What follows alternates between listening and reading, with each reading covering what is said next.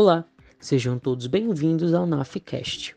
Eu me chamo Felipe Derek e sou membro voluntário do NAF Unifor.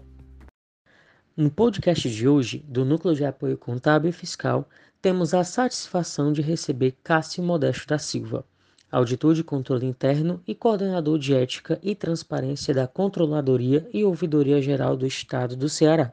Seja bem-vindo, Sr. Cássio. Tudo bem? Nós, profissionais da contabilidade, sabemos a importância do controle interno para o planejamento e a gestão responsável e transparente dos recursos públicos no estado do Ceará. Gostaria que o senhor explicasse um pouco aos cidadãos e estudantes que nos escutam sobre a importância da plataforma Ceará Transparente para a gestão pública e toda a sociedade do estado do Ceará. Bom dia. É, a importância do Ceará Transparente é muito voltado ao cumprimento do, de dois princípios constitucionais que nós temos que o, é a obrigação do Estado cumprir. O primeiro, que eu diria que seria até a base do segundo, que é a questão do princípio republicano, que é que a gente, a gente considera que o gestor público cuida de algo que é de todos, não é, não é pessoal, não é dele, é de todos. Por isso ele precisa da transparência, ele precisa manter o cidadão informado de como esse dinheiro está sendo gasto, das ações que estão sendo tomadas com os recursos.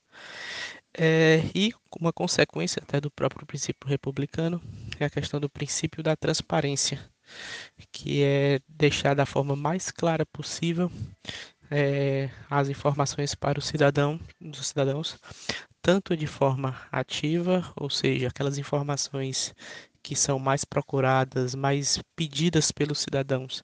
A gente disponibiliza isso de forma é, automática, sem precisar ser demandado.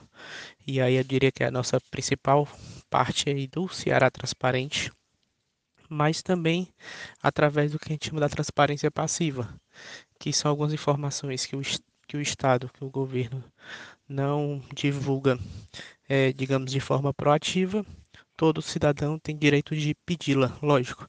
Existem algumas exceções, algumas informações que, por, por, por, uma série de motivos, quer seja segurança ou por ser informação pessoal, não, vão ser, não podem ser divulgadas, mas o cidadão tem o direito de pedir. E se não for uma dessas exceções, o, o Estado precisa fornecer para o cidadão.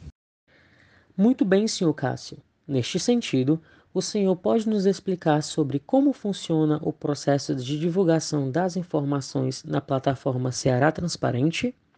É automático? Quem alimenta o sistema? O senhor pode nos dar um exemplo dos ciclos da receita e despesa divulgadas?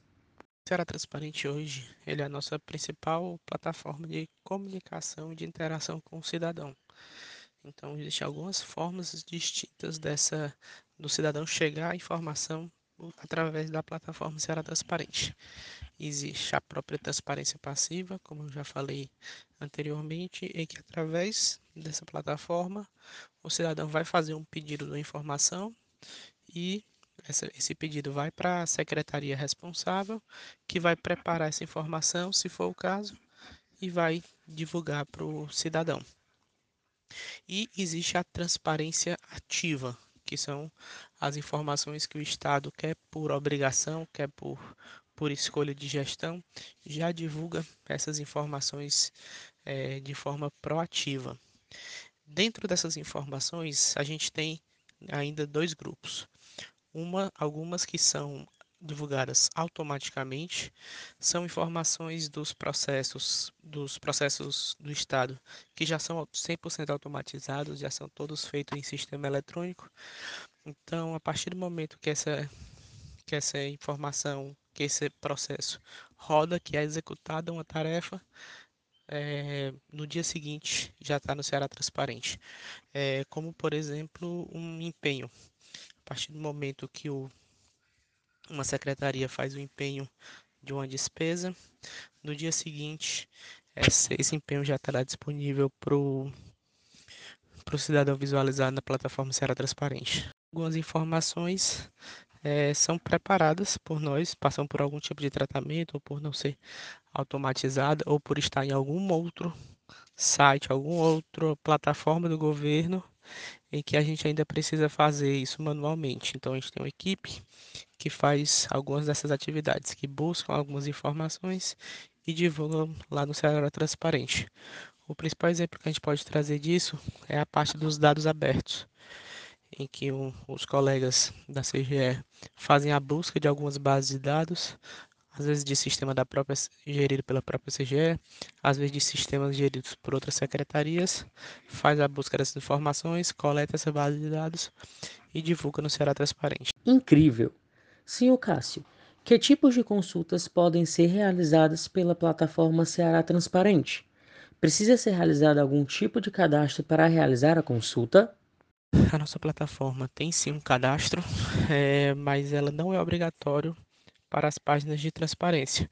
Lógico, existem algumas funcionalidades que você consegue, é, por exemplo, personalizar ali dentro em que e que você para isso precisa fazer um cadastro para que quando você volte você volte até aquelas é, aquelas informações mas ela não é obrigatória você consegue acessar tranquilamente a plataforma sem e ver todas essas informações que são públicas sem precisar fazer nenhum tipo de cadastro muito obrigado pelos esclarecimentos, senhor Cássio.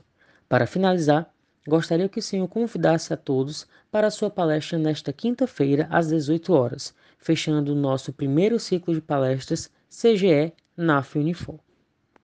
Por fim, gostaria de convidar a todos da, da Unifor que quiserem participar dessa palestra que vai ocorrer na quinta-feira, às 18 horas, em que eu vou mostrar é, tanto a importância da transparência para a gestão pública, quanto como o, governo do estado do Ceará faz essa transparência.